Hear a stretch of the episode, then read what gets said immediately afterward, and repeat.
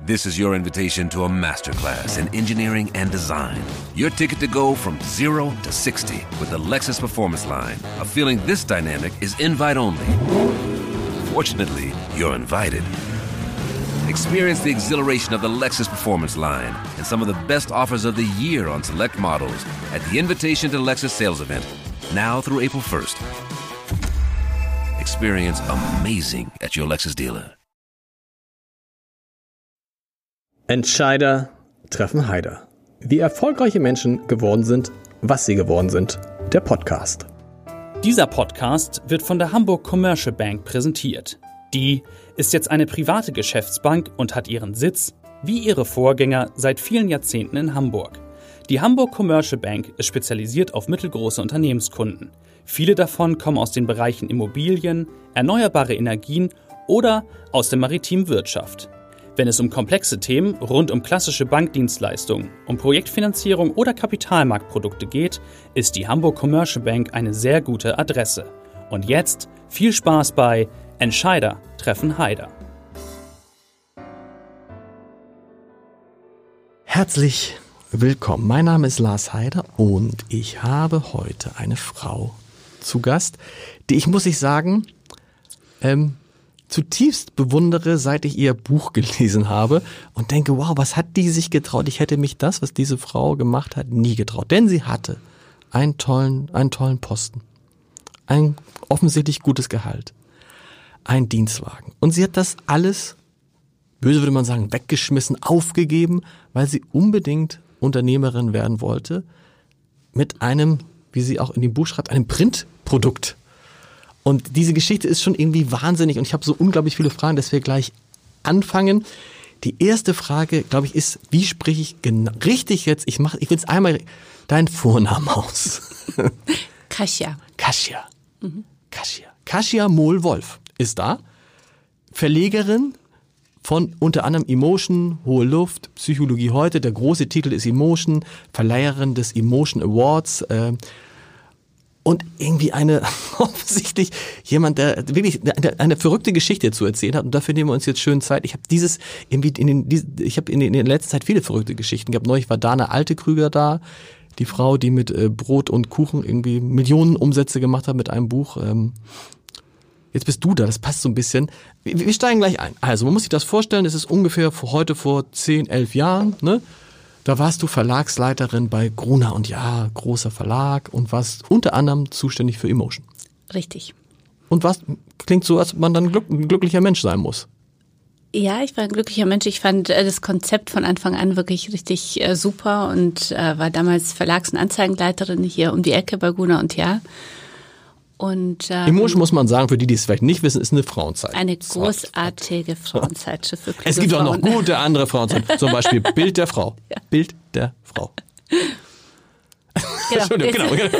Also du warst, du warst eigentlich bei Gruner und Jahr? Ich war bei Gruner und Jahr angestellt, Posten. hier um die Ecke und ähm, bin gependelt zwischen München und Hamburg, hatte einen guten Posten, war eigentlich äh, sehr zufrieden und äh, dann äh, wurde nur der Markt immer unsicherer für Printmagazine und ich spürte vor elf Jahren, war schon sehr extrem, da war so die Situation da, dass der Vorstand nicht wusste, bleiben wir dabei oder, oder stellen wir es ein? Ja. ja. Wie entwickelt sich der Printmarkt überhaupt? Also das, was wir immer auch über den Buchmarkt gesagt wird, ähm, wird es noch Menschen geben, die lesen? Ist Print überhaupt noch äh, realisierbar. Kennst du das schöne Zitat von Bill Gates dazu? Nee. Bill Gates hat gesagt, die letzte gedruckte Zeit, also die letzte gedruckte Zeitung erscheint in zehn Jahren. Ah ja. Und jetzt hat er vor? 1990 alles. 90. genau. Das zum Thema. Okay. Also du hattest, du hattest, das ist ja mit dran, das ist auch, du hattest damals, war schon klar, der Verlag macht sich Sorgen, können wir Emotion weiterhalten, wird über das gehen. Und ist ja aber eigentlich nicht die erste Reflex, dass man sagt, oh, wenn die sich Sorgen machen, weißt du was, dann mache ich es allein. Mhm. Ohne die Hilfe des großen Verlages, mit all seinen, mit all seinen Geldern, mit all seinen Kreditmöglichkeiten, mit allem, was dahinter steht. Und das war dann ja dein Reflex. Mein Reflex, ja, nach einer, nach einer bestimmten Zeit. Also am Anfang war schon immer der Reflex äh, zu sagen, ich überzeuge sie, es ist eine tolle Marke, wir bleiben dabei. Und im November äh, vor elf Jahren äh, gab es nochmal so einen Moment, da musste ich wieder Vorstandsvorlage schreiben und irgendwie keimte da in mir so der Entschluss, ich dachte, jetzt reicht's, ich habe jetzt keine Lust mehr für was zu kämpfen, weil von, von äh, dem die Entscheider nicht wirklich so äh, überzeugt sind. Und eigentlich wollte ich doch immer mehr immer schon Unternehmerin werden. Das war so ein Traum, den ich als Kind hatte, den das, hatte ich so das verloren. Das musst du erklären. Du hast den Leuten, also es gibt Leute, die erzählen in der, in der Schulzeit den anderen, keine Ahnung, dass sie dass sie Lokomotivführer werden oder Feuerwehrleute. Und du hast in der Schulzeit schon allen möglichen Mitschülern erzählt. Meinen ich, engsten Freunden, das war mein Ich, ich werde. Unternehmerin. Ja. Äh, das ist ja mit, wie alt warst du da? Da äh, war ich so in der sechsten, siebten Klasse. Wie kommt das? Bei der sechsten, siebten Klasse weiß man doch, wissen doch viele gar nicht, was Unternehmerin ist. Ja, aber ich habe irgendwie immer so eine Faszination für Unternehmer gehabt und dachte so, ich äh, habe ein eigenes Unternehmen, entscheide alles selber und verdiene wahnsinnig viel Geld. Okay. Und, ähm, dann ging's, äh, war die Zeit, spannende Zeit, auch Thema mit Autokauf, alles und das wirklich so, so peinliche Momente, an die mhm. man sich dann so erinnert, ja, man sagt so, dann wird Geld keine Rolle spielen, dann kaufe ich euch ein Auto und so. Und dann, Ach, hast du den in der, hast du den in der Klasse versprochen? In meinen besten Freund, ich hatte so eine okay. Gang, so von drei Freunden und, äh, und ich und wir hingen da immer sehr eng zusammen. Haben die jetzt alle Autos von dir bekommen? Noch Nein. nicht. das kommt noch. Das kommt, das kommt noch. Okay, also Heutzutage ist wäre es ja auch ein blödes Geschenk. Ich meine, genau. Greta Thunberg eigentlich. Absolut, Fahrrad mhm. geht auch. Also, das heißt, das hast du schon, du hast es in dir drin gehabt, hast dich aber dann doch entschieden, erstmal angestellt zu arbeiten? Ich habe es in mir drin gehabt und dann ging es darum, was studiere ich nach dem Abitur und irgendwie wusste ich, also war BWL, hat mich nicht so gepackt. Kunstgeschichte war mir so zu, dachte ich mir, wie, wie mache ich äh, Geld mit Kunstgeschichte? Das traue ich mir nicht. Und mein Stiefvater sagte, ähm, Jura ist so das Beste, damit kannst du alles machen. Ja. Und dann bin ich in dieses Jurastudium gestolpert und danach äh, dachte ich, ich äh, will unbedingt zum, zum Marie Claire, zu einer Zeitschrift gehen. Und da war dieser Traum, äh, ich will Unternehmerin sein, plötzlich irgendwie weg, weil dann war Marie Claire da und Marie Claire kam im Verlag Gruner und Jahr raus und dann war so der erste Schritt klar für mich. Und dann Riesensprung zu machen, kommt diese Situation mit Emotion, du hast keine Lust mehr, was ich total verstehen kann. Mhm. Die, ne, die, die 20. PowerPoint-Präsentation. Mhm. Und damals übrigens Guna und Jahr-Vorstand Bernd Buchholz. Genau. Heutige Wirtschaftsminister von Schleswig-Holstein. Ja. Und äh, ja, da gibt es diese Szene, oder da gibt es mehr, hattest du mehrere Gespräche und irgendwann hast du dir wirklich allen Mut zusammengenommen und gesagt, ich kauf das Ganze. Mhm. Und dann hat, ich stelle mir vor, was hat Bernd Buchholz gesagt, sag mal, was machst du denn jetzt? Er meinte, das Duzte man sich damals schon bei Gruner? Ja, also okay. mit, mit Bernd äh, Buchholz, also duzte, also duzte ich mich und, und er saß da und meinte, das ist sportlich. Das weiß ich. Okay. Das ist ja sportlich, sagt er dann. Mhm. Und dann? Und dann sagte er, wenn du es ernst meinst, überlegst dir noch. Also wir hatten zuerst so ein erstes Gespräch und dann meinte er, du, ich habe das gehört, äh, das hast du, also du willst es kaufen, meinst du es ernst und überleg dir das nochmal, wir sprechen nochmal. Und dann kam eben das Hauptgespräch im April 2009 und, und dann sagte er, das ist echt sportlich, äh, hast eine Zeit von zwei Monaten. Wir haben natürlich auch schon Überlegungen, was wir mit Emotion machen werden. Was waren die Überlegungen? Ähm, Hätte Gruner es eingestellt? Es gab die, äh, verschiedene, äh, die eine Option war einstellen, die andere Option war es jemand anderen verkaufen oder ich schaffe es eben mit einem guten Angebot zu kommen. Okay. Und dann sagte er, ähm, ich habe eine bestimmte Zeit und soll ein Angebot machen, was tragfähig ist und dann schauen wir weiter und ich soll wissen, er wird sich natürlich als Vorstand, was man ja auch verstehen kann, für das beste Angebot fürs für das Projekt und die Mitarbeiter entscheiden. Aber war es nicht damals so, du, hat Emotion damals Gewinn gemacht?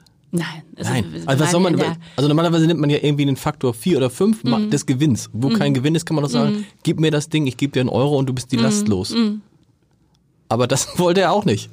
Nee, es hat ja auch was damit zu tun, äh, dass du als, äh, wenn du ein Unternehmen verkaufst, ja noch länger auch in der Insolvenzgefahr mit drin steckst. Mhm. Also deswegen musste das schon attraktives Angebot für Gune und Ja sein. Und äh, war ja auch die Frage, bleiben sie dabei oder bleiben sie nicht dabei? Und das ging dann so noch paar Wochen dann weiter und ich hatte aber so das Go von ihm bekommen und das weiß ich noch, dass es für mich so ein befreiender Moment war und plötzlich wusste ich, ich bin so auf meinen Weg unterwegs. Ich bin ja auch so eine kleine Missionarin, die aus dieser eigenen Erfahrung so Menschen auf ihren Weg bringen will, weil ich in diesem Moment, als er gesagt hat, du, du hast jetzt die Chance, acht Wochen und da hat sich bei mir was innerlich bewegt und ich dachte, jetzt bin ich endlich Krass das ist jetzt so mein Weg. Äh, Aber hast du da nicht diese ganzen, diese ganzen, diese ganzen Risiken gesehen? Weil du musstest, du wusstest ja, ich muss mich jetzt irgendwie verschulden oder ich muss mhm. Leute finden, die mir Geld leihen. Mhm. Und ich weiß nicht, ob ich dieses Geld jemals zurückzahlen kann. Und dieses mit dem, mhm. mit dem Papier, mit dem Printprodukt ist ja auch nicht aus der Luft gegriffen, dass es damals eine mhm. schwierige Zeit war.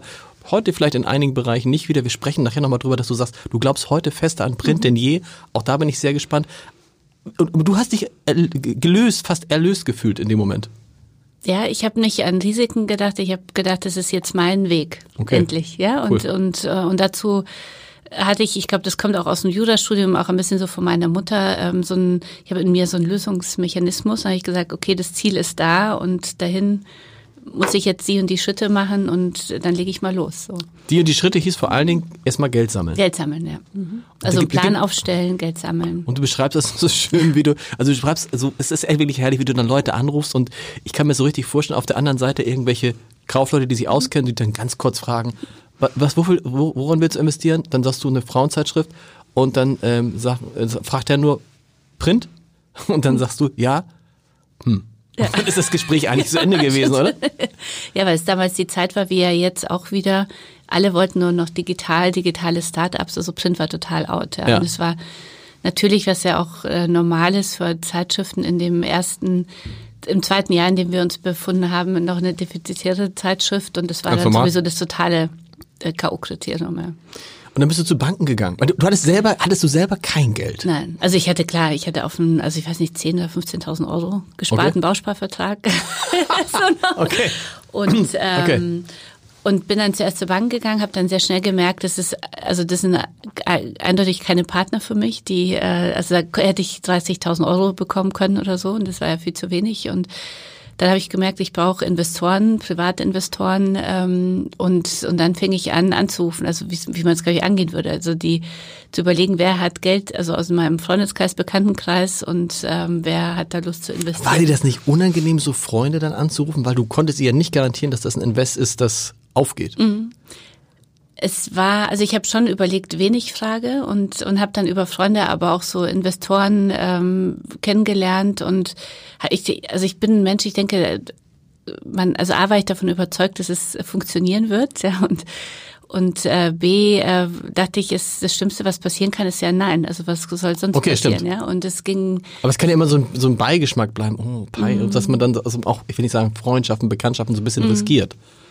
Ja, aber es war, ich bin schon am, am Start sehr äh, eher dahin gegangen, äh, anzurufen äh, und zu fragen, auch wen kennst du, wen, okay. wer könnte da investieren. Ja, habe natürlich auch damals schon gegoogelt oder ich weiß nicht, ob das vor zehn, elf Jahren war, glaube ich, Google. Doch, da konnte man schon googeln, ja klar. Und die und habe dann geschaut, Investmanagement, Buyouts, ähm, wen gibt's da, wer investiert in Print, wen kann ich anrufen und habe dann einen Mix gehabt aus Menschen, die den, die ich empfohlen bekommen habe und äh, in, also Internetgeschichten, die ich angerufen habe und ja. Da gibt's einen schönen Film, den kann man sich im Internet. Genau. Internet wirklich ein lustiger Film. Die, die da alle zu sehen sind, Lars Hinrichs, ehemaliger äh, Sync, mhm. also ehemaliger Sync-Gründer. Ehemalig mhm. ist er Quatsch, er wird Sync-Gründer. Johannes Bekerner mhm. ist da, Philipp Westermeier von OMR alle, die da zu sehen sind, äh, äh, Donata Hopfen, sind mhm. das Leute, die, für, die, die du für den Film gefragt hast oder die du tatsächlich damals auch gefragt hast? Erste Frage. Mhm. Und zweitens, ist einer davon Investor, Investor geworden? Mhm. Äh, das sind alles äh, Unterstützer unseres Verlages mittlerweile okay. und äh, die sofort äh, ja gesagt haben, als ich sie wegen des Filmes angerufen okay. habe, aber die damals, äh, die ich damals noch nicht kannte. Also ich kannte damals noch äh, Philipp aus dem Job einfach, mhm. aber er ist eher so in den letzten Jahren äh, Freund geworden. Okay. Ähm, und damals kannte ich ihn auch, da waren wir gleichzeitig, wir sind, glaube ich, fast gleichzeitig von Guda und Ja dann weggegangen. Stimmt. Gestartet. Mhm. Und wie viel Geld hast du auf diesem Weg zusammengekriegt? Eine Million. Tatsächlich? Mhm. Mit wie viel Investoren? Oh, acht. Acht. Und eine Bank hat auch eine so. Bank hat 50.000 Euro gegeben, ne? Nee, die Bank äh, habe ich nicht genommen. Ich so. hab, bin mich hier mit der äh, HASPA gestartet im Rahmen der Bürgschaftsgemeinschaft. Ah, okay, die genau. HASPA ist äh, unsere Staatsbank äh, gewesen, ähm, die einmal über die Beteiligungsgesellschaft Hamburg, das ist ja ganz toll für alle, äh, die uns zuhören und mhm. auch mal gründen wollen, finde ich eine tolle Institution in Hamburg, die ja einen unterstützt und ähm, still beteiligt ist bei uns und zum anderen die Bürgschaftsgemeinschaft Hamburg, die sich verbirgt für Menschen wie mich, die selber kein Geld haben, aber okay. wenn sie überzeugt ist vom Konzept, äh, hilft sie dann als Bürger einen hohen Kredit zu bekommen. Und bei beiden war dann die Haspa die Partnerin, Partnerbank. Aber die Million war schnell weg, weil das war das Geld, was Grüne und Ja haben wollte, ne, oder? Das war ein, also da sprechen nicht so drüber. Es war so. so das Geld, was wir zum Start gebraucht haben. Und man kann sich vorstellen, wenn man in dieser Branche unterwegs ist und sich ein bisschen auskennt, dass es äh, bei diesem Markt, der sich seitdem ja sehr verändert hat, äh, nicht, ähm, also nicht ganz gereicht hat. Ja.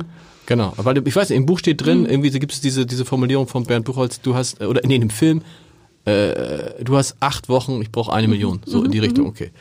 Das war auch der Start. So. Und dann haben, wie hat denn der Buchholz reagiert dazu, dass tatsächlich dann das, also was auch immer das Geld auf den Tisch geht, mhm. sagt, okay, machen wir. Der fand es, äh, ich glaube am Anfang hat er mich nicht so ernst genommen.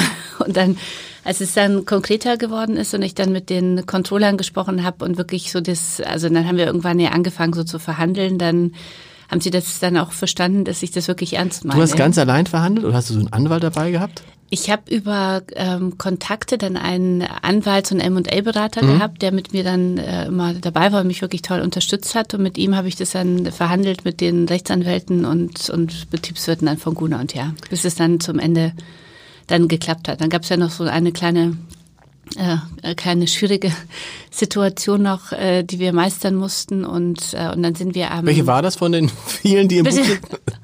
Es war äh, eine ähm, eine Geschichte, dass jemand äh, schlecht über uns gesprochen hat und gesagt hat, dass bei uns jemand aus der von Scientology mit investiert ah, ist ah, okay. und dann sollte das Ganze kippen und dann war es aber wirklich großartig, wie der Verlag dann gesagt hat, dass jetzt sind wir schon so weit gekommen, jetzt also jetzt kriegen wir das schon hin. Okay.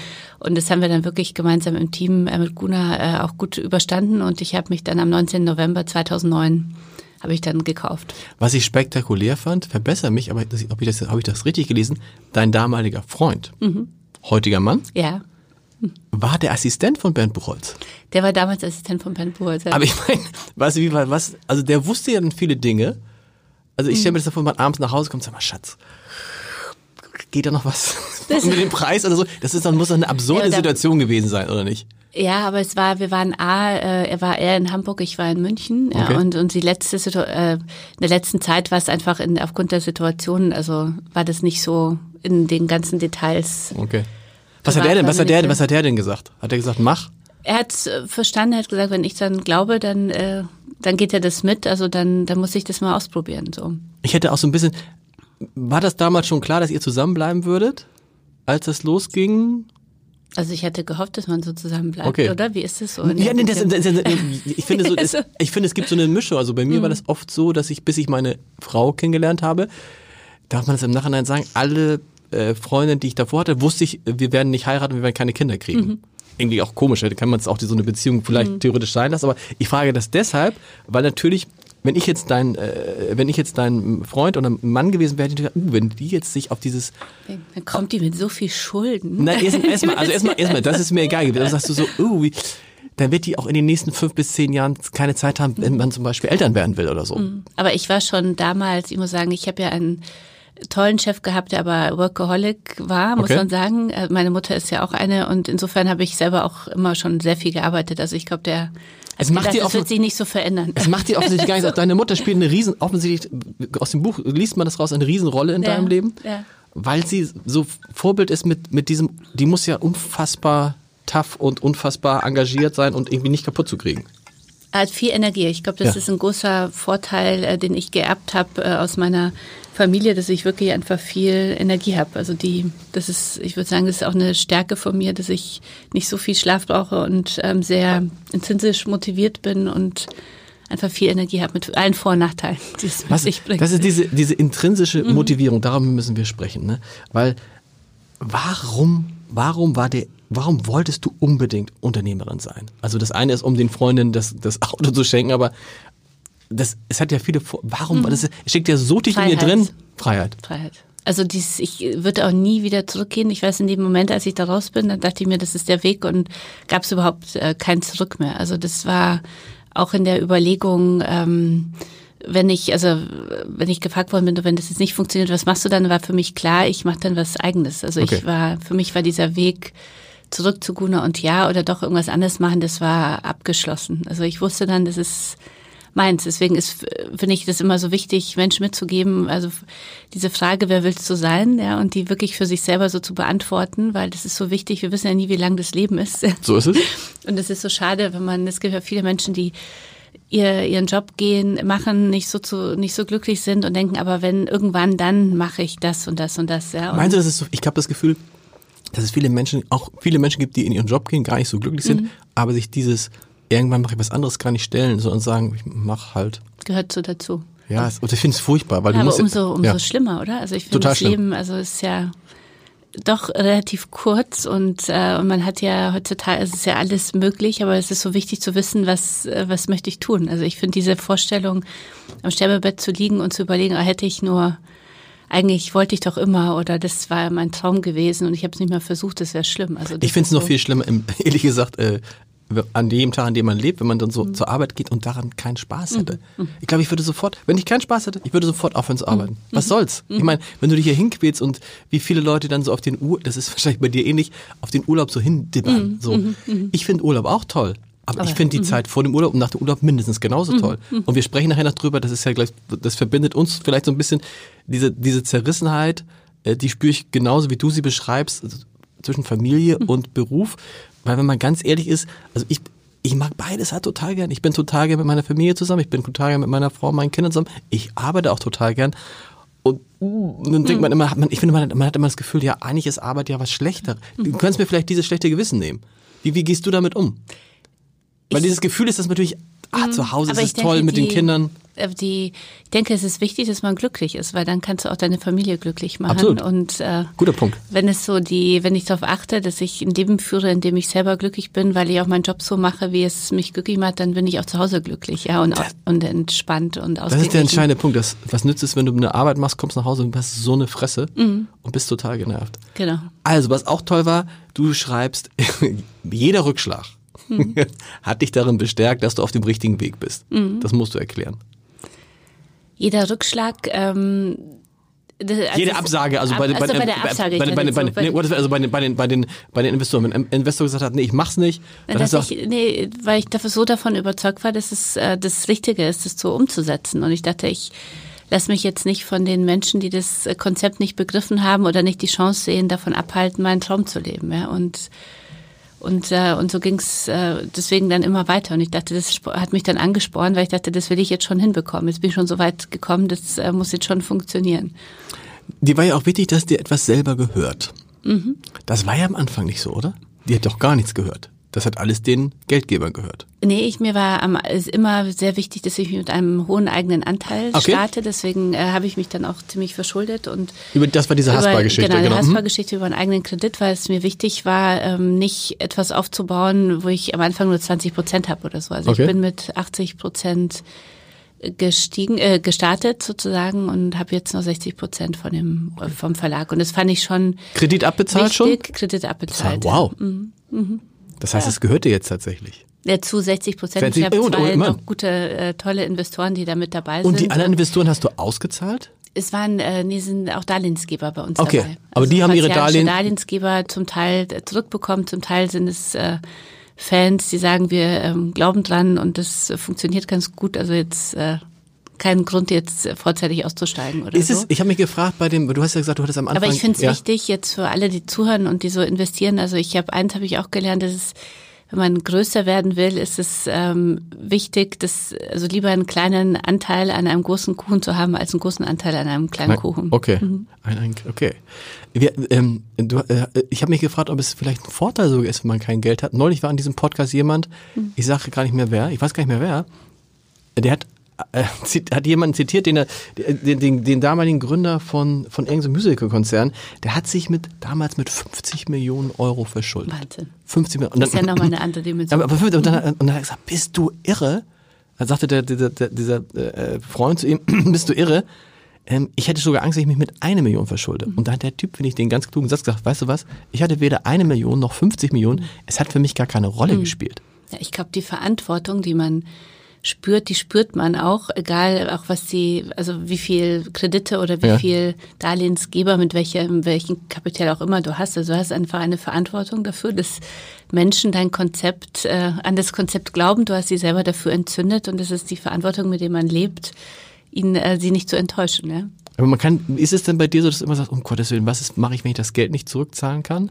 Weil in dem Moment, wo man den Kredit aufgenommen mhm. hat, es ist ähm, eher so, dass ich denke, ich habe eine hohe Verantwortung zu gucken, wie entwickelt sich dieser Markt. Ich bin mhm. ja leider in einer Branche gestartet, die sich ja so in die andere Richtung entwickelt hat, als ich das äh, ursprünglich so gedacht hatte. Und insofern ist hast es du damals ein großer, Hast du damals wirklich gedacht, dass Print nochmal den ganz großen Nein, die ganz große groß, Renaissance aber ich dachte, erfährt? nein, aber ähm, das, äh, das nicht. Aber ich äh, war davon überzeugt, dass wir, wovon ich immer noch überzeugt bin, dass wir ein sehr uniques Frauenmagazin Mhm. machen. Und ähm, ich wollte das ja auch über alle Kanäle spielen damals schon. Das war ja so der Knackpunkt auch mit Guna und Ja, die gesagt haben, zuerst muss es im Kiosk 100.000 verkaufen, danach denken wir über andere Quellen nach. Und ich habe äh, von Anfang an bei dieser Marke Emotion gesagt, das ist eine Marke, die Frauen stärkt und inspiriert und ich muss überall da sein, wo mich meine Leserin sucht. Ja, und es waren damals auch schon Seminare oder Coachvermittlungen und, und so solchen Geschichten. Und da hat Gunnar gesagt, äh, zuerst mal am Kiosk 100.000. Ich meine, du bist ja auch Profi, du weißt, welche Zeitschrift äh, verkauft heutzutage. Aber heute ist es bei Gruner auch nicht mehr das Ziel. Also heute Nee, heute verkauft haben- Gruner auch Zeitschriften mit 50.000 und freut sich trotzdem genau, drüber. Genau, genau, Genau. Aber damals war es halt noch so die, das, äh, so ein anderes Ziel und deswegen äh, war es mir wichtig, mich auch selbstständig zu machen und die Marke so zu entwickeln, ähm, wie ich sie, ähm, also wie ich sie so gespürt habe und Mhm. dachte, da muss sie, also auf den Kanälen muss ich präsent sein. Wo liegt, Und die, Aufla ich wo geglaubt, liegt die also Auflage so- von Emotion heute? Äh, über 50.000 Exemplare. Und damit, ich habe mir gedacht, weißt du, äh, wenn ich jetzt das Hamburger Abendblatt hier übernehmen würde, wahrscheinlich würde ich mit einer Million nicht auskommen. Aber ich habe gedacht, im ersten Moment wäre es schon mal ein gewaltiger Befreiungsschlag, weil die ganzen sogenannten Gemeinkosten oder Umlagen, die du in einem, einem Konzern zahlen musst, die wären ja schon mal weg.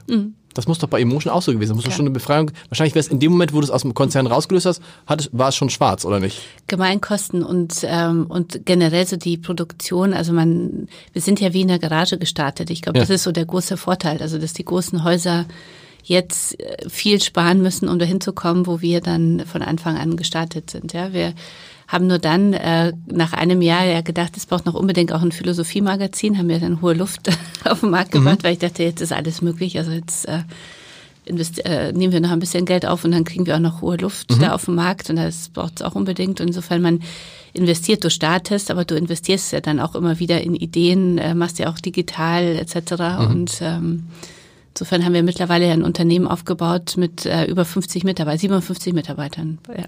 Aber nicht Vollzeit, sondern sehr viel Teilzeit. 57, aber gut, das ist ja, das ist ja irgendwie normal trotzdem- Mhm. geworden in der Branche, in vielen Bereichen normal geworden. Ähm, sind es vor allen Dingen Frauen? 8% Männerquote. Deswegen habe, erzähle ich immer, bin ich wahrscheinlich nochmal schwanger geworden, überraschend, mit einem äh, Jungen, der zur, Welt kommt. Aber muss man da nicht, was, was muss man, was kann man denn schaffen? Muss man bei euch nicht was für die Männer tun? Müsst ihr nicht das Ziel haben, bis, neulich hatte ich Nathalie Leroy hier, die kennst du wahrscheinlich auch, die, kennst du die? Nathalie Leroy? Mhm. Nee, Interessant, dass ihr die nicht kennt. Ja, sag mal irgendwie. Das ist nämlich die Vorstandsvorsitzende, Vorstandssprecherin von Hamburg Wasser. Ah. Eine von nur drei Frauen in den 20, aufschreiben. Mhm. glaube ich, 20 größten äh, Hamburger äh, städtischen Unternehmen. Und äh, die hat das Ziel bis, äh, total interessante Frau, Französin, die hat das Ziel bei Hamburg Wasser, was ja nicht einfach ist, weil die beschäftigen vor allen Dingen IT-Leute und Handwerker und Ingenieure, äh, die, Zahl der Frauen in Führungspositionen auf 50 Prozent, glaube ich, in den nächsten zehn Jahren. Sehr gut. Sehr gut, Mhm. genau. Also, aber ich meine, du musst doch wenigstens mal eine 50% Männerquote. Nein, Das ist bei einem Frauenmagazin nicht so leicht. nicht so Also, leicht, das stimmt, nee. das stimmt. Ähm, wie kam ich jetzt, wie kam ich jetzt da drauf? Wir müssen, wir müssen ein bisschen, ein bisschen chronologisch bleiben. Ach, hohe Luft. Mhm. Das war's. Schwarze Zahlen. Hohe Luft. Sie, nach sieben Jahren hast du schreibst du schwarze Zahlen. Ja, ja. Also Dieses Jahr ein- auch wieder, geht weiter voran. Ja. Alle, äh, Emotion schreibt auch schwarze Zahlen? Emotion ist äh, ganz äh, gut aufgestellt. Ja. Also wir investieren ja jetzt, wir bauen es ja jetzt aus zum äh, digitalen Ja. Network und sind jetzt so in den, also sind jetzt äh, gut äh, unterwegs und ähm, haben hohe Luft da, haben Psychologie bringt dich weiter. Also nicht Psychologie heute, sondern Ah. Psychologie bringt dich Hab ich weiter. Psychologie heute gesagt? Ja. Sorry. Ja. Psychologie heute bringt gibt's dich aber auch, ne? Gibt's auch. Ja, gibt's auch. Aber nicht die bei gucken dir. wir uns ganz genau immer an und, und die haben uns so ein bisschen angespornt, noch in diesem Bereich äh. Psychologie vorzudringen. Okay. Aber da, wenn, Mhm. wenn es so ein Magazin, gründest du ein neues Magazin, erwartest natürlich, dass es vielleicht innerhalb der ersten drei Jahre schwarze Zahlen Nee, schreibt. man ne? war schon äh, dann gewöhnt, also von, äh, ich kannte ja von Kuna und Ja die Markteinführungen, also das ist schon eher sieben, sieben bis acht Jahre braucht, Okay. bis man da wirklich voran, also durch ist, durch alles so. Philosophie, Geschichte. Gut. Philosophie Ist- ist ein eigener Markt, Ja. aber es ist schon wichtig. Also ich äh, habe ja auch, äh, sehe mich schon mit Herz, großem Herzblut als Verlegerin und ich finde, es braucht vor allem heute in den unsicheren Zeiten Magazine wie auch hohe Luft, äh, die einen äh, so nochmal so zum Denken anspornen und und einem helfen, Dinge, die uns bewegen, äh, nochmal aus, einer anderen, aus einem anderen Blickwinkel heraus zu betrachten. Jetzt weiß ich, was ich eben, als ich so grübelte, ja. sagen wollte, nämlich eigentlich muss man noch sagen, ist doch der Zeitschriftenmarkt viel stabiler und immer noch sehr ertragreich mhm. im Vergleich zum Zeitungsmarkt. Wir haben es beim Abendblatt gemerkt, mhm. wir haben ja auf der Suche nach neuen digitalen Geschäftsmodellen, haben wir angefangen, so Hochglanzmagazine zu mhm. machen. Ähm, das Stück so für zwischen neun und zehn Euro. Mhm. Und das ist ein unglaublicher Erfolg. Also ich glaube, der schlechteste ist 20.000 Mal mhm. verkauft, das Beste für eine Regionalzeitung fast 60.000 Mal. Also in dem Bereich geht doch tatsächlich mhm. noch was. Also da hast du ja recht gehabt. Also offensichtlich gibt es in einem mhm. bestimmten Bereich, also hochwertig und auch gern teuer, funktioniert Print sehr, sehr gut und mein Gefühl besser als vor zehn Jahren. Mhm. Das, äh, davon bin ich auch überzeugt. Also ich habe das Gefühl auch bei uns, es ist so seit letztem Jahr, dass sich der Markt so ein bisschen klärt. Ja? Mhm. Also, also wer bleibt äh, erfolgreich dabei und wer nicht. Und ich glaube an Magazine, die sehr äh, spitz positioniert sind. Also genau. nicht mehr an diese Wundertüten, die alles haben, sondern die wirklich ähm, sagen, ich bin jetzt als Frauenzeitschrift, stehe ich für die und die Werte. Als äh, Philosophiezeitschrift habe ich eine bestimmte Zielgruppe, Psychologie. Also daran glaube ich sehr. Und ich glaube, dass wir jetzt in, in äh, zehn großartige Jahre gerade starten, äh, weil sich der Markt nochmal säubern wird von selbst. Also weil digital ist natürlich ein ist äh, bei vielen Magazinen ein, ein ganz großer Konkurrent. Ja. Allen Magazinen, die nicht so klar positioniert sind. Ähm, People-Zeitschriften würde ich jetzt auch nicht investieren. Ich glaube, das ist schwierig, genau, ja. Schwierig. Ähm, insofern glaube ich, es ist eine spannende Zeit. Also vor allem so einen Mix hinzubekommen zwischen digital und, äh, und Print und da eine Marke aufzubauen, die wirklich genau weiß, wo ist die Zielgruppe, wo muss ich präsent sein. Also ich glaube, das und da geht Spaß. auch noch einiges. Also ich glaube, ich so äh, macht Spaß. Da geht auch noch einiges mit dem Preis, oder? Geht einiges mit dem Preis. Also hohe Luft ist ja neun bei 9,90 Euro. Genau. Bei äh, Psychologie äh, bringt dich weiter, sind wir bei äh, 6,90 Euro. Da geht, glaube ich, auch noch mehr. Und mit Emotion ist es ja immer so diese wir sind bei 4,90 Euro bei Emotion und das ist ja immer so die Schwelle, ähm, die man immer mit dem Dis äh, Vertrieb diskutiert. Traut man sich so über die 5 Euro drüber oder nicht? Aber ich glaube, das kommt auch. Erzähl noch mal, wie es damals war, als du es übernommen hast. Du wusstest dann, Emotion verlässt Gruner und Ja. Dein mhm. Team wusste es nicht. Und genau. du wusstest wahrscheinlich auch schon, das ist ja auch so eine, eigentlich eine gute Situation, aber stelle ich mir auch vor eine schwierige vor. Da überlegt man ja, wen nimmt man jetzt mit? Wobei ja hinzukommt, dass es mitnehmen hieß, Ihr saßt in München und du hast dich dann entschieden, nach Hamburg zu gehen. Genau, ich musste nach Hamburg gehen, weil die ähm, Beteiligungsgesellschaft äh, Hamburg Hasbar, genau, und äh, genau. Bürgschaft, die wollte ja hier Medienstandort Hamburg äh, stärken. Das war ja mein Vorteil. Und da sieht man übrigens mal für die, die immer daran zweifeln, das funktioniert. Das funktioniert. Das funktioniert. ja. ne, also das ist ja, ist, also da funktioniert diese Lenkungsfunktion, mhm. Funktion funktioniert. Mhm. Aber wie war das? Da hast du dir dein Team angeguckt und hast gesagt, hm, den nehme ich mit, den nehme ich nicht mit ich habe mir angeguckt, äh, wusste ja auch schon äh, aus der unsicheren Zeit, wer kämpft wirklich total für Emotion und wer okay. ist einfach so dabei, also weil es ein Job ist und und die, die gekämpft haben, also habe ich schon versucht mitzunehmen, aber es sind im Endeffekt dann doch weniger Mitarbeiter mitgegangen als als ich aber gedacht wegen der hatte. Stadt? Wegen, des, wegen, wegen, der, Stadt, wegen des wegen der Unsicherheit ja. natürlich auch. Ja. Also ich, ähm, also es gab ja auch ein Angebot von Guna und Ja, wenn man gegangen ist und okay. und mir war es auch wichtig, dass ich und davon bin ich überzeugt, dass es so wichtig ist, Mitarbeiter vor allem in Startups, Unternehmen, die du aufbaust, zu haben, die wie du an an diese Marke, an das Projekt hm. total glauben. Ja und ähm, Insofern bin ich dann viel kleiner gestartet mit dem alten Team, als ich gedacht habe, aber es war auch ganz gut so. Also weil ich habe die Mitarbeiter, die damals mitgegangen sind, außer meine Assistentin, die sich dann verliebt hat und mhm. wieder zurück in den Süden mhm. gezogen ist, äh, sind dabei geblieben immer noch, ja. Und das war dann schon eine gute Wahl. Also außer ähm, und meiner Chefredakteurin Dorothee Rurek, die äh, gestartet ist damals, äh, also da, die ist jetzt seit drei Jahren nicht mehr mit dabei, aber war auch sehr lange dabei. Das war die, ist jemand vom Anfang außer dir noch, noch dabei? Ja, Silvia Feist ist dabei. Das okay. ist unsere ähm, Senior ähm, Textdirektorin, die ähm, unseren Podcast auch, die einen großartigen Podcast auch für mhm. Bücher macht und mhm. bei uns ähm, Senior Editor ist, äh, die ist dabei und sie war eine der ersten auch bei, bei Emotion und Katharina von Freiburg äh, ist jetzt gerade zurückgekommen, äh, Beauty. Mitarbeiterin, äh, die auch von Anfang an Emotion mitentwickelt hat, zwischendurch jetzt zwei Kinder bekommen hat und ich freue mich riesig. Äh, München, ist. genau, sie arbeitet sogar von München aus in unserem kleinen Büro, da sitzt auch hohe Luft, sitzt auch in München und äh, freue ich mich sehr, dass sie wieder dabei ist. Hast du mal überlegt oder hast du Mitarbeiter beteiligt im Unternehmen? Ich habe, äh, also das ist schon etwas, was mich umtreibt. Also ob man, äh, ob wir sowas nicht mal einführen, mhm. also so die, äh, also was wen es motiviert und können ja auch kleine ja so Beträge sein ja, oder so, Fall. genau, mhm. genau. Also das wäre irgendwie ganz gut. Mhm. Wir müssen noch mal kommen. Du hast, wie, wie, es gibt schöne Sätze, weil das geht um diese Frage, wenn man, wenn man gründet, was man so alles erlebt. Ein schöner Satz. Einmal steht hier bei mir nur Seite 159. Das muss ich gleich aufschlagen. Mhm. Aber ein anderer schöner Satz ist: Sometimes you win, sometimes you learn. Großartiger Satz einer Unternehmerin äh, von ähm, Lea Lange, Gründerin mhm. von Unique. Äh, wichtiger Satz finde ich für alle, vor allem ja Frauen, die so Angst haben, oh Gott, ich könnte scheitern und dann, was passiert dann? Und Männer haben die Angst auch, oder? Sie zeigen sie vielleicht nicht. Ja, vielleicht zeigen sie sie nicht so. Und, äh, und, und das finde ich ist so ein großartiger Satz. Du kannst, ähm, also du, entweder du, es, es klappt oder du lernst wahnsinnig ja. viel. Und ich finde, wir lernen in unserem Leben vor allem aus den Fehlern viel, weil den wenn was äh, super klappt, dann feierst du und, und stürzt dich dann ins nächste, ins nächste Abenteuer. Und wenn du, wenn was nicht klappt, dann analysierst du ja sehr, also es ist ja wichtig zu analysieren, äh, woran hat es äh, dann wirklich, warum hat es nicht geklappt? Und das ist ja ein großer Lernprozess. Das Interessante finde ich immer, ich habe da neulich mit Katja Kraus drüber mhm. gesprochen. Ach, eine ähm, ganz tolle Frau. Ne, toll. Und ne, die, die jetzt aus dem Fußball erzählte, mhm. da ist es ja ganz normal, das eine Wochenende gewinnst du, das andere Wochenende verlierst du. Mhm. Ich finde aber so im, in Karrieren ist es oft so, wenn es mal richtig gut läuft, dann denkt man sofort daran, ja, es wird irgendwann nicht mehr so gut laufen. Mhm. Wenn es aber mal nicht so gut läuft, neigt man ja dazu, nicht zu sagen, ach komm, ist egal, irgendwann irgendwie so, Philipp Wester sagt immer gern, du, jetzt den Zug habe ich verpasst, aber kommt ja der nächste, kommt ja in mhm. fünf Minuten. Mhm. Aber man neigt ja dann doch dazu zu sagen, scheiße, es läuft nicht und was mache ich nur und mhm. oh Gott, wie soll es hingehen? Also man hat ja nicht dieses, dieses Urvertrauen in das es auf jeden Fall wieder besser wird. Mhm. Dabei wird es ja in der Regel ja, in der Regel nicht besser, vielleicht.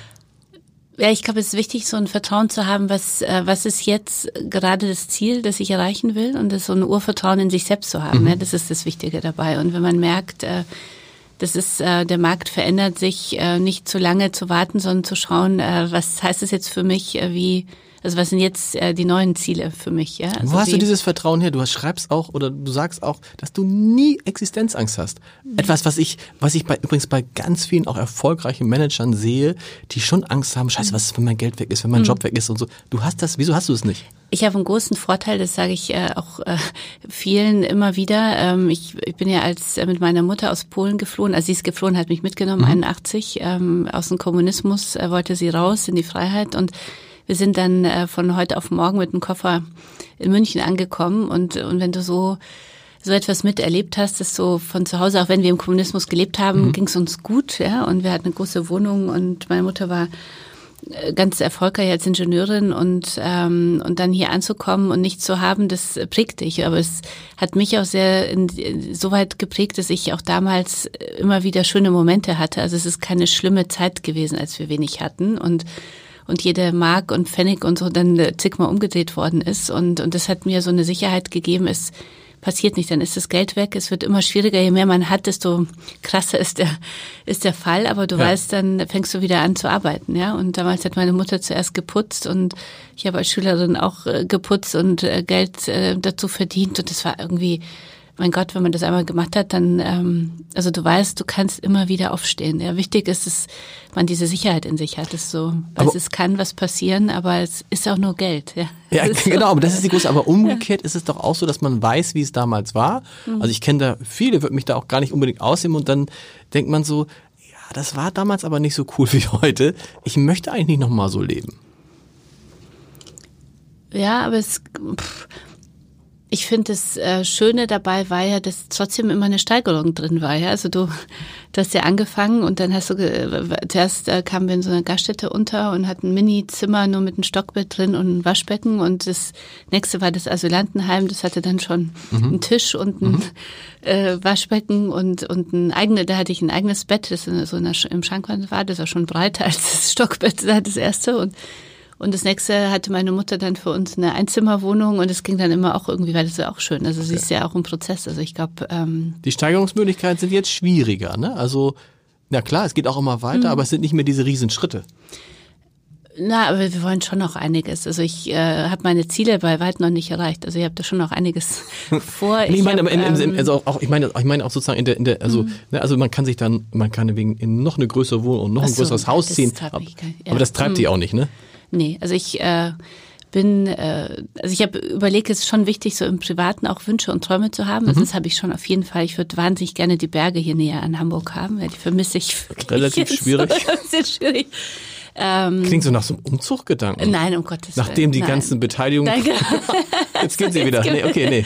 Nein, also äh, ich finde, es ist ja wichtig, Träume zu haben und sie immer so für sich zu visualisieren, äh, weil sie ja einen unterbewusst immer weiter vorantreiben, ja. Und ähm, und es ist aber auch wichtig zu lernen, wenn man etwas erreicht hat, dann auch innezuhalten und sich dessen bewusst zu werden. Ich glaube, das, das zu ist, genießen, oder? Das zu genießen. Ich glaube, das äh, können sehr wenige. Also ich kann das auch noch, also nicht so gut. Wir versuchen das gerade bei unserem zehnjährigen Jubiläum, das wir gefeiert haben mit der Motion und dem Verlag äh, vor zwei Wochen und Jetzt äh, machen wir nochmal einen Weihnachtsumtrag und dachte auch dieses Genießen, dass wir so weit gekommen sind, dass wir so viele Arbeitsplätze bieten, ja, dass es uns gibt, dass wir so viele Pläne jetzt für die Zukunft haben und nicht nur immer denken, das wollen wir noch erreichen, das wollen wir noch erreichen und das, weil ähm, ich glaube, dieses diesen Moment zu genießen, wenn was geklappt hat, ist schon auch sehr, sehr wichtig. Du machst das aber auch, glaube ich, deshalb so, wie du es machst, weil du offensichtlich nicht getrieben bist von, ich will irgendwie ganz toll und ganz, also nur, ich will den Erfolg und die Macht mhm. haben, sondern weil dich die Dinge interessieren.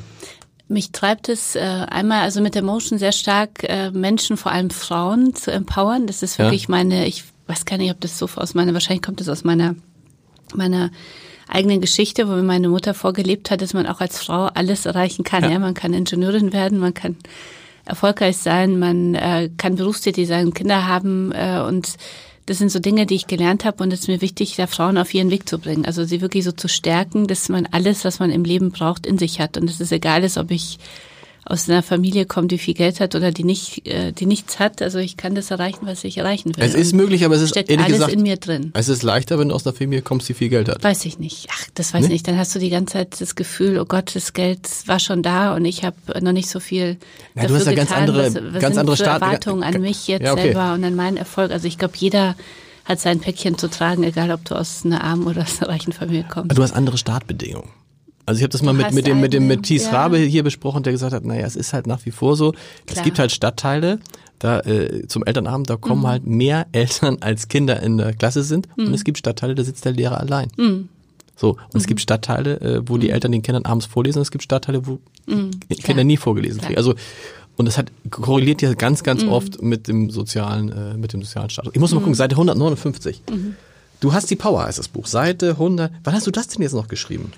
Ich habe das, ich habe schreiben lassen. Tolle, nein, ich habe das selber geschrieben. Ich habe eine tolle Lektüre. Ich liebe Schreiben, muss ich sagen. Das muss man ja dazu ähm, sagen. Du bist ja, du kommst ja an sich nicht vom Journalismus. Nee, ich komme nicht vom Journalismus. Genau. Aber ich, ich habe das, das war etwas, was ich, glaube ich, durch dieses Jurastudium, also wenn ich nochmal neu starten würde, ja. dann würde ich, glaube ich, mehr Germanistik oder okay. doch die Kunstgeschichte studieren. Psychologie? So. Vielleicht. ich würde Psychologie studieren, ja? glaube ich. Ja. Okay. Ohne jetzt irgendwie Psychologe werden zu ja, wollen. aber ich habe immer schon Tagebuch geschrieben und äh, gerne geschrieben und habe ja auch. Machst du das ähm, immer noch, Tagebuch? Ja. Mhm. Wie viele Bände hast du da jetzt schon? Unzählige. Aber die sind richtig so einsortiert mit Jahren drauf und ja, so. Ja, Weil das taucht ja. ja. auch immer wieder auf und ich finde es ja und ich liest, ja, aber liest man dann nochmal nach in also Tagebuch? Es war toll, jetzt zum Buch äh, schreiben, meine, die Tagebücher so zu lesen, war großartig. Gell? Also Wir haben das jetzt gemacht, als das erste Kind geboren Da schreibst du dir auf, wann hat er das mhm, gesagt, wann hat er das gesagt. Und das ist eigentlich toll, mhm. weil man sich natürlich, man denkt, ach, was soll, daran erinnere ich mich ja noch in fünf Jahren. Nichts nee, erinnert man sich. Ja, Null. Aber man, es ist auch wichtig, finde ich, um sich selber so zu klären und auch so zu wissen, was man will, ob äh, wie es einem geht. Also ich finde, das ist so ein psychologischer. Schreibst du, jeden Tag, schreibst du jeden Tag was rein? Nein, nicht jeden Tag, aber ich würde sagen in der Woche zweimal auf jeden Fall. Und dann so richtig liebes Tagebuch oder nee, ohne Anrede? Nein, weiß ich, ich weiß, ich schreibe kein Tagebuch. Nein, manchmal schreibe ich nur Gedanken, die mich umtreiben, manchmal Ziele, manchmal über Begegnungen, ganz unterschiedlich. Also und schreibe einfach drauf los. Das Zitat, mhm. Seite 159. Jetzt bin Wo, ich ist es gespannt, oh Gott. Ah, ja, das ist eigentlich, eigentlich ist es ein einfaches Zitat. Eigentlich ist es ein einfaches Zitat von John F. Kennedy. Ja, ja. Einen mhm. großen Vorsprung mhm. im Leben hat, mhm. wer da schon handelt, wo die anderen noch reden. Ja. Oh, so, so easy, ja, aber, aber eigentlich, ja. Zitat, ja. Also ich finde, es wird ja bei uns, vor allem in der Medienszene, wahnsinnig viel geredet immer und äh, viel Strategie. Ich, ich Strategie. eine schöne Geschichte noch erlebt bei einem, bei einem Verlag, da ging es um Podcast Und da hat der Verlag vorgestellt, ähm, also ganz toll, die, die Reporting-Strukturen stimmen, äh, die Ausspielstrukturen stimmen, das Podcast-Studio ist fertig, ähm, äh, äh es sind zehn Leute eingestellt, es ist alles gemacht so, so. und dann macht einer ganz kurz wie viele Podcasts habt ihr eigentlich? Und dann war es, glaube ich, einer. So. Und das ist, glaube ich, das Thema. Ne? Ja, also das ja. auch gerade in, in Verlagen. Deshalb, ich hasse zum Beispiel, ich hasse diese ganzen Runden mit irgendwelchen PowerPoint-Präsentationen. Das haben wir ja Gott sei Dank bei Macht ihr gar nicht, ne? Nee. Hm. Das war das Erste, was wir abgeschaffen haben. Was soll's? Also wir haben Kommunikations-, also Führungskräfte-Runden und äh, wo wir die wir auch versuchen, kurz, so kurz wie möglich zu halten. Und Kommunikation ist ja sehr, sehr wichtig, aber sonst äh, keine Power-Charts, äh, PowerPoint-Charts für, für intern. Also ich finde, das ist, äh, deswegen, das Zitat ist so wichtig, weil es ist so wichtig, und heute mehr denn je gibt es ja auch die Chance, einfach Dinge auszuprobieren. Also so. ich meine, digital riesige Chance, weil du Dinge einfach ausprobieren kannst. Und wir haben ja auch, ich habe ja auch einen eigenen Podcast, zu dem mich Philipp gebracht hat. Mhm. Und äh, der mal, gesagt Philipp, hat, bei mir war es auch so. Ja.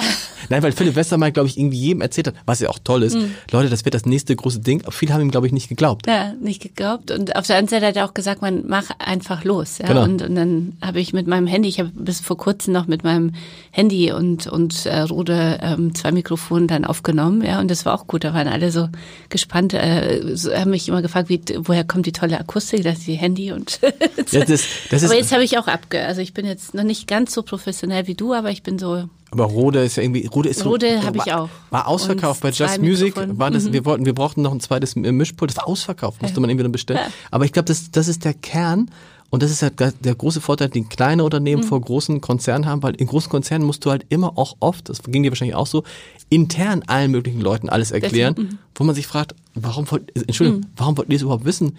Ihr seid ja nicht die Kunden. Mhm. Ne? Also man muss ja irgendwie versuchen und dann vor allem diese, ich habe das bei, bei dem, wir, wir hatten, ich hatte lange die Idee, einen täglichen Podcast zu machen und irgendwie immer so und hat meine Frau gesagt, weißt du was, kannst du es jetzt bitte endlich mal machen und mir nicht immer erzählen, dass du es machen willst. Und zwei Tage später haben wir es gemacht. Ein mhm. Glück. Mhm. So, aber das ist irgendwie, das ist ein schöner Satz. Du schreibst auch ganz viel natürlich über Frauen, du sprichst auch viel über Frauen. Mhm. Ähm, auch da habe ich schöne Sachen gefunden. Ähm, das eine ist diese Sache mit den Kindern. Du hast ja mhm. tatsächlich zwischendurch dann das erste Kind gekriegt mhm. und du musst man vorsichtig sein weil man weiß ja nie, wer wann diesen Job, diesen Job, diesen Podcast hört. Mhm. Oh Gott, das kann Ja, weil, weil nee, ich weiß nicht. Also wenn jemand jetzt den Podcast im Jahr 2023 hört, dann bist du schon lange Mutter von einem Sohn. Sohn. Nochmal zum zweiten. Mhm. Wann ist jetzt, wenn man, in, wann ist, wann ist das Stichtag? Sechster erster. In Gott. Sechster, erster, das ist nicht mehr. Also von guck ihn an, bitte 2000, 2020. Wir sagen, wir sagen jetzt nicht, wann wir den Podcast aufgezeichnet aber es ist gar nicht mehr so lange hin. Nein. Mhm. Krass. Man sieht das. Ehrlich, bist du sicher? Ja, bin ich ganz sicher. Ich wusste das gar Manchmal nicht. ist er so aktiv, dass ich denke, ich war jetzt noch auf einer Reise vor zwei Tagen in München und ich dachte, bitte nicht jetzt, weil das wird mir mein Mann und meine Tochter würden es mir nicht verzeihen, dass ich A, nochmal nach München gefahren bin und dass ich dann äh, gebäre in okay. München und nicht in Hamburg. Das wäre okay. schrecklich, aber es hat geklappt. Weihnachten wäre auch, Weihnachten ist auch nein, immer schön. Nein, nein, nein. Das zweite, es nochmal? Auch das zweite Kind kommt aber tendenziell immer etwas früher als das ja, erste. Aber ich habe ja sechster erste. Das heißt, ich bin ab ersten ersten bin ich zufrieden. Okay. Aber bis zum ersten ersten. Bei, bei, dein, bei, bei, deiner, bei deiner Tochter, wie schnell hast du denn wieder angefangen zu arbeiten? Ich werde ich oft gefragt, ich glaube, es waren sechs Wochen oder so, also immer wieder, aber das ist, ich liebe meinen Job und ich war ja nie, das war ja auch, du musst ja auch nicht, ein Baby. Gottes Willen, du musst dich nicht entschuldigen. Ich will mich nicht rechtfertigen, ja, genau. ich würde nur sagen, jeder muss es selber entscheiden, genau. ja, das ist so wichtig, also das wir wirklich äh, nicht bewerten und bei mir ist es so, ich äh, liebe meinen Job und das ist auch ein Baby, ich habe meine Tochter bekommen äh, 2012, da war das Unternehmen gerade drei Jahre alt, also auch noch voll im im Kampf sozusagen und äh, und da hatte ich einfach das Bedürfnis und bin dann schrittweise eingestiegen. Ich kann es dir gar nicht mehr genau erzählen. Ich glaube, ich habe ähm, schon fixe irgendwann mal von zu Hause aus gemacht und bin dann so schrittweise reingekommen und es hängt ja auch immer vom Kind ab. Also meine Tochter hat Total. das großartig mitgemacht und und dabei so. ging es dir auch, das schreibst du so schön. Ähm, Frauen können gnadenlos sein. Mm, ja, übrigens. Männer, übrigens, das kommen wir dazu. Männer zu dem gleichen Thema auch, weil Frauen ja. dann natürlich sofort sagen, wie kannst du? Und das ist nicht dein Ernst und das arme Kind und so, oder? Mhm. Äh, ich habe das eher äh, so von Frauen äh, mitbekommen, also so die. A, immer sehr eher aggressiv fragen, wann hast du angefangen oder warum jetzt ein Kind, wenn du dein Unternehmen hast und wozu, also da hast du gar keine Zeit, kannst gar nicht gerecht werden und und dieses Abwägen und dieses Vergleichen ist ja das, was uns so viel Energie nimmt und so viel negative Total. Energie Absolut. nimmt. Und das ist etwas, wo ich wirklich äh, Frauen mitgeben möchte. Lass uns gemeinsam solidarisch sein und jeden, also je, ich muss nicht äh, das Lebensmodell, was du lebst, toll finden, aber es ist so wichtig, einfach das zu akzeptieren und zu tolerieren, ja, weil wir leben in einem freien Land. Ist übrigens bei, das, ich liebe es auch, es ist beim, ich glaube ich, bei Männern und bei Eltern genauso, mhm. das Allerschlimmste ist dieses Vergleichen. Mhm. Guck mal, der, oh Gott, der liest schon viel besser. Der ist schon bei Lies mal, mhm. kennst du Lies mal? Nee. Ist ein, nee, deine Tochter ist die schon in der Schule, ja klar. Der ist, ja, ist schon. Aber Lisa, doch, doch, doch, doch. Lies mal, kennst du so eine mhm. kleinen Dinger? Ja. Der ist schon bei Lies mal sieben ja, ja. und unser nur bei Lies mal zwei, wo ich sage, ja. und jetzt? jetzt und jetzt? Aber das ist, aber es ist, mhm. erlebst du das auch? Ich erlebe das so viel, gar nicht mehr so stark im Beruf, aber mhm. wenn es ins Privatleben mhm. geht. Im Bereich Kinder, mhm. Häuser, oh, oder? Ja. Doch ist also diese, dieser Ehrgeiz äh, auch bei den Kindern, also wie weit, äh, also das kenne ich auch, aber ich kenne es auch sehr stark einfach unter, unter Frauen, muss ich auch sagen. Ja. Aber also wie ist wann das dann? kommst du zurück ja, okay. und wie gehst du weiter, was machst du mit dem Kind, wie ist die Betreuungssituation und also ich glaube, da gibt es ein, das ist ein wichtiges Feld, äh, was wir in den Griff bekommen müssen. Aber warum, warum, warum, warum, warum thematisieren das ausgerechnet Frauen gegenüber Frauen? Weil mhm. da müsste man doch eigentlich sagen, Mensch, Haltet zusammen. Ich glaube, es verändert sich genau. so schrittweise, aber ja. ich glaube, ich glaube, weil Frauen bisher diejenigen waren, die sich einfach um Erziehung immer diesen Kampf hatten zwischen Kind und Erziehung und Beruf. Also ja. es fängt ja jetzt so langsam Gott sei Dank an, dass sich ja immer mehr Männer auch äh, dafür entscheiden, ich möchte auch nicht die Zeit verpassen, äh, dass wenn meine Kinder so klein sind, ich will auch mal Elternzeit machen oder mhm. zurücktreten. Und aber äh, größtenteils würde ich sagen, sind es immer noch die Frauen, die in diesen zwischen diesen Rollen leben. Ja, die spüren heutzutage, kann ich alles machen, aber es ist, ähm, wie mache ich es jetzt richtig? Und Weil sie es auch ein bisschen wollen, ist es nicht mhm. auch so, also das, ich merke, dass, dass eben ganz viele Frauen, mit, mit denen ich so spreche, sagen, ich will auch ganz viel Zeit mit meinen Kindern mhm, verbringen. Was ja auch total in Ordnung genau. ist. Also ich finde, das ist ja auch ganz wichtig. Nicht jede Frau muss ja berufstätig sein und Kinder haben. Ja? Um nee, sie wollen auch berufstätig sein, aber sie wollen ja. auch natürlich, übrigens geht es mir auch so, ich möchte mhm. auch gern viel Zeit mit meinen Kindern mhm. verbringen, aber es ist, fällt so schwer, genau wie du sagst, es fällt manchmal so schwer, sich zu entscheiden, weil es gibt so viele mhm. Sachen, die Spaß machen. Ja. Ja. Und dann um, dieses, um diese Frauen. Du sagst doch aber auch nicht zu einer Frau, die nach einer Geburt drei Jahre zu Hause bleibt, sagst du doch aber auch nicht, sag mal, was ist denn mit dir los? Nee, zu der Seite, na, auf keinen Fall. Zu der genau. sage ich nur, hast du dich um deine finanzielle Absicherung gekümmert. Okay. Ja, das ist so mein.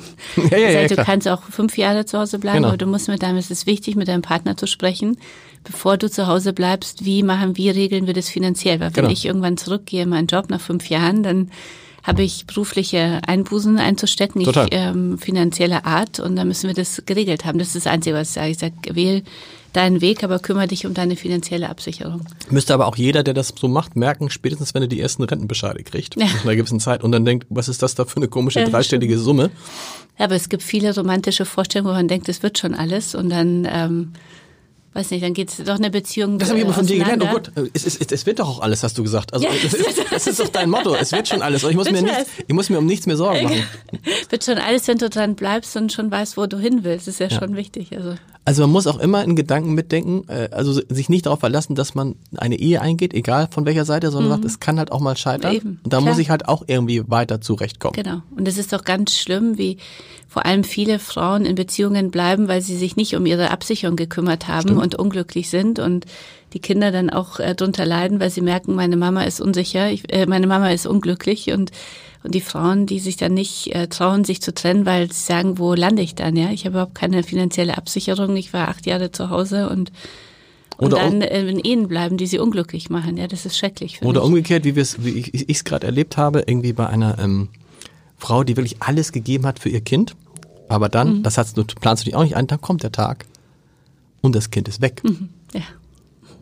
Doch, und es geht so schnell. Und es, es geht, und immer so, äh, reden dann, da, also ich, glaub, ich weiß gar nicht, wann das los ist. Also, weil ich so sehe, glaube ich, so ab 13, Wie alt 14. Sind denn deine Kinder? 4 und 8. Mhm. Das geht noch. Aber ich sehe bei meinen Patenkindern, die sind jetzt 13, 14. Es geht, geht Da ist los. so das Interesse, ist, ja, ist begrenzt am Patenonkel.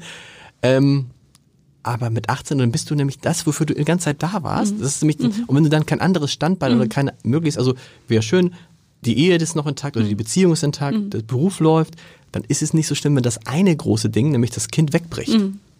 Ja, ich glaube, das ist eine ganz wichtige Überlegung. Also generell auch was, welche Interessen hat man äh, als Paar noch gemeinsam ja. und was mache ich? Also das ist nicht alles so nur aufs Kind ausgerichtet. Das ist ja für Kinder auch schlimm, wenn man permanent nur im Mittelpunkt steht und denkt, oh Gott, meine Verantwortung, das äh, die Mutter glücklich ist, die Eltern glücklich sind, dass sie einen Sinn im Leben haben, bin ich. Das ist doch ähm, eine wahnsinnige Last, unter der man aufwächst. Sagst du mir das jetzt als Einzel? Bist du auch Einzelkind? Ich bin Einzelkind. Mhm. Gott, wir sind beide Einzelkinder. Was ist dein Mann Merkt man uns aber nicht an. Doch. Ja? ich würde sagen, dir nicht, mir schon. Ähm, äh, sagen zumindest die Kollegen. Äh, ist dein Mann noch bei Gruner? Nein, mein Nein. Mann hat sich auch, äh, ist auch Selbstständig äh, rausgegangen vor vier Jahren, glaube ich. Okay. Mhm. Stimmt. Ja, ist äh, jetzt in einer Influencer-Agentur Geschäftsführer. Mhm. Wollte sich nicht selber was mal mit selbstständig? Er hat auch überlegt, aber ich glaube, er hat wirklich einen Job gefunden, der ihm richtig Spaß macht und Rede weiter, ich muss dir die Fragen durchlesen. Ach so, er hat einen äh, Job gefunden, der ihm Spaß macht und bei ihm war nicht so im ersten Schritt äh, der Drang, sich selbstständig zu machen. Ja. Das muss ja auch jeder für sich selber entscheiden. Nicht jeder ist ja. Ja, das ist so ein bisschen. Das ist ja auch. Wir haben schon mehrfach über Philipp Westermeier gesprochen, mhm. den ich ja bewundere dafür, dass er das alles so. Ich habe auch hat er mal zu ihm gesagt, na Lars, ist aber ja so. Du hast als Angestellter den großen Vorteil, wenn du was verboxt, ist dein Risiko gering. Ja, du kannst mhm. rausgeschmissen werden. Aber wenn du mal ein richtig großes Ding machst, hast du selber nichts davon. Mhm. Mhm, ein bisschen, bisschen Ruhm und Ehre vielleicht, mhm. aber tatsächlich finanziell hat man ein bisschen auch was davon und so. Äh, ja, wer muss man dann, kann man sich in jedem Alter äh, nicht, äh, oder gibt es eher mal so einen Punkt, wo du sagst, man kann sich früher. in jedem Alter selbstständig Ich auch noch mit 50 jetzt? Ja, auf jeden Fall. Auf jeden Fall, jetzt geht das Leben erst richtig los.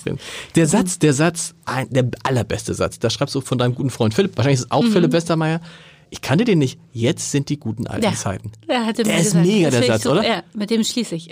Jetzt sind die guten alten Zeiten. War das Philipp, das war ein Satz, den er auch von einem Unternehmer, weil ich hatte ihn ja in meinem Podcast und meinte ja. so, was war denn der Satz, den du, der dich so also treibt? Dann sagt er, das, ähm, also hat er diesen Satz genannt und ich finde, das stimmt so, weil wir leben im Jetzt und es ist so wichtig. Ich, man kann nicht jeden Tag zu seinen Besten machen. Also ich finde es auch übertrieben, aber so das, Bewusstsein zu haben, eben nicht darauf hinzuarbeiten in fünf Jahren oder wenn ich das und das Geld habe, mal. Nein, die Vorstellung ist halt, ich, ich, ich finde es halt so cool, los, die Vorstellung ist halt, dass wir tatsächlich wahrscheinlich in zehn Jahren werden wir sagen, oh, das waren mhm. früher gute Zeiten. Mhm. So. Und uns nur bewusst sehen, wir leben jetzt in diesen ja. guten Zeiten. Mhm. Und wir werden ja auch, wahrscheinlich werden wir ja auch in zehn Jahren nie, weil man es immer verklärt sagen, das waren so tolle Zeiten. Mhm. Früher war irgendwie, äh, äh, früher war irgendwie alles besser. Insofern ist das ein großartiger Satz. Du sagst mhm. auch, du machst das Ganze, um deiner Familie ein gutes Leben zu ermöglichen. Ja, und, und um äh, Spuren so zu hinterlassen. Und ich finde es so wichtig, auch in unserem, dass wir mit unserem Unternehmen äh, versuchen, noch äh, andere auch mit zu unterstützen. Ja, ja die einen können das schon sehr groß finanziell, soweit sind wir noch nicht, aber dieses Thema ähm, auch tolle Projekte über unsere Reichweite, also die Bekanntheit zu fördern, Frauen zu fördern, zu vernetzen, also das finde ich schon auch ist etwas, was mich auch antreibt. Warum gibt es so wenig Gründerinnen nach wie vor? Ich glaube, glaub, sind 14, 15 Prozent. Ganz, äh, ja, sind so aktuell 16 Prozent ja. von, äh, von allen Gründungen Frauen. Ich glaube, das eine ist, äh, weil die Absicherung für uns Frauen, wenn wir Kinder haben und gründen, einfach nach wie vor eine Katastrophe Absolut. ist. Also gibt es nicht. Ja, ich glaube, dass Frauen oft äh, das Gefühl haben, sie müssen alles 150 Prozent können, bevor sie sich trauen zu springen. Das ist auch Quatsch. Ich kannte auch nicht, konnte nicht alles. Also ich wusste, was ich will und und äh, habe mir auch dann an vielen Stellen habe ich ah, entweder viel dazu gelernt oder mir äh, Personen dazu geholt, mhm. die das wirklich konnten. Und, ähm, und wir bauen noch mehr Vorbilder von Gründerinnen, die man sieht äh, und die zeigen, das geht. Du kannst Familie haben, du kannst erfolgreich sein, du musst auch gar keine Familie haben, du kannst auch ein Riesenunternehmen aufbauen, auch als Frau. Und äh, da braucht es noch viel mehr Vor äh, Vorbilder. Und das Thema ist auch, dass wenn du dir die äh, die äh, Investment ähm, äh, Investmentlandschaft anguckst, sind ja Männer. die Männer. Ich glaube, 90 Prozent aller VCs haben wir da einen ja Nachteil in männlichen Hand. Ich glaube, dass Männer als, erstes erstmal in ihresgleichen investieren und dass sich da, also dass wir da dringend mehr Frauen auch brauchen, die Investorinnen sind und und die wiederum in Frauen auch investieren oder denen also die gleichen Chancen geben. Ich glaube, da muss sich auch einiges verändern und äh, und es ist wichtig, weil wir auch in diesem ganzen Femtech-Bereich ja noch einiges, äh, ich glaube, da gibt es noch viele Chancen, aber die werden meistens ja dann von Frauen dann wahrgenommen und äh, insofern ist es wichtig, dass sich da auch noch mal viel Frauen trauen. Es äh, gibt ja schon viele tolle Beispiele von Unternehmen, die toll laufen. Ähm, dass es einfach eine große Chance für uns ist, sich selbstständig zu machen. Das ist ein einzig ein schöner Schluss und mir fiel gerade noch auf. Ich glaube, bei den Männern ist es aber auch so, dass ähm, innerhalb dieser Männerkreise gibt es nochmal ganz kleine Zirkel mhm. und da reinzukommen irgendwie, also ich habe auch mal gedacht, bin ich jetzt eigentlich in so einem Männernetz? Ich habe mir gedacht, mein Gott, ich muss doch so ein Männernetzwerk haben. Habe ich irgendwie gar nicht. So, hm. aber ich glaube, da gibt es nochmal, gerade so in einer Stadt wie Hamburg stellt man fest, dass es da ganz alte Verbindungen über Generationen gibt, wo weder du als Frau noch ich als Mann noch der überhaupt ein normal, da läuft dann viel hm. mehr über irgendwie, keine Ahnung. Da musst du schon dann im HTAC sein und im, im Ruderclub so und so, sonst funktioniert das nicht. Hm. Äh, viel Erfolg, viel, äh, weißt du schon, wenn das Kind kommt, wie lange willst du dann Pause machen? Wieder so ein bisschen länger diesmal? Ich habe ehrlich gesagt momentan noch gar keine Ahnung. Ich habe zuerst mal gesagt, ich will vier Wochen erstmal offline sein. Also wirklich offline. Wow. Das ist, äh, das, ich hoffe, ich halte es durch. so. Ganz also wenn ich du jetzt vier Wochen komplett, kein Handy, kein nichts? Nee, Handy, ich habe gesagt, per WhatsApp von meinem Team bin ich erreichbar, wenn was sein sollte, aber okay. keine Mails. Das so. andere offline. Das andere, das andere offline, das mit dem Computer, das will ich, da will ich offline sein. So. Vielen Dank für den Besuch. Vielen Dank für die Einladung.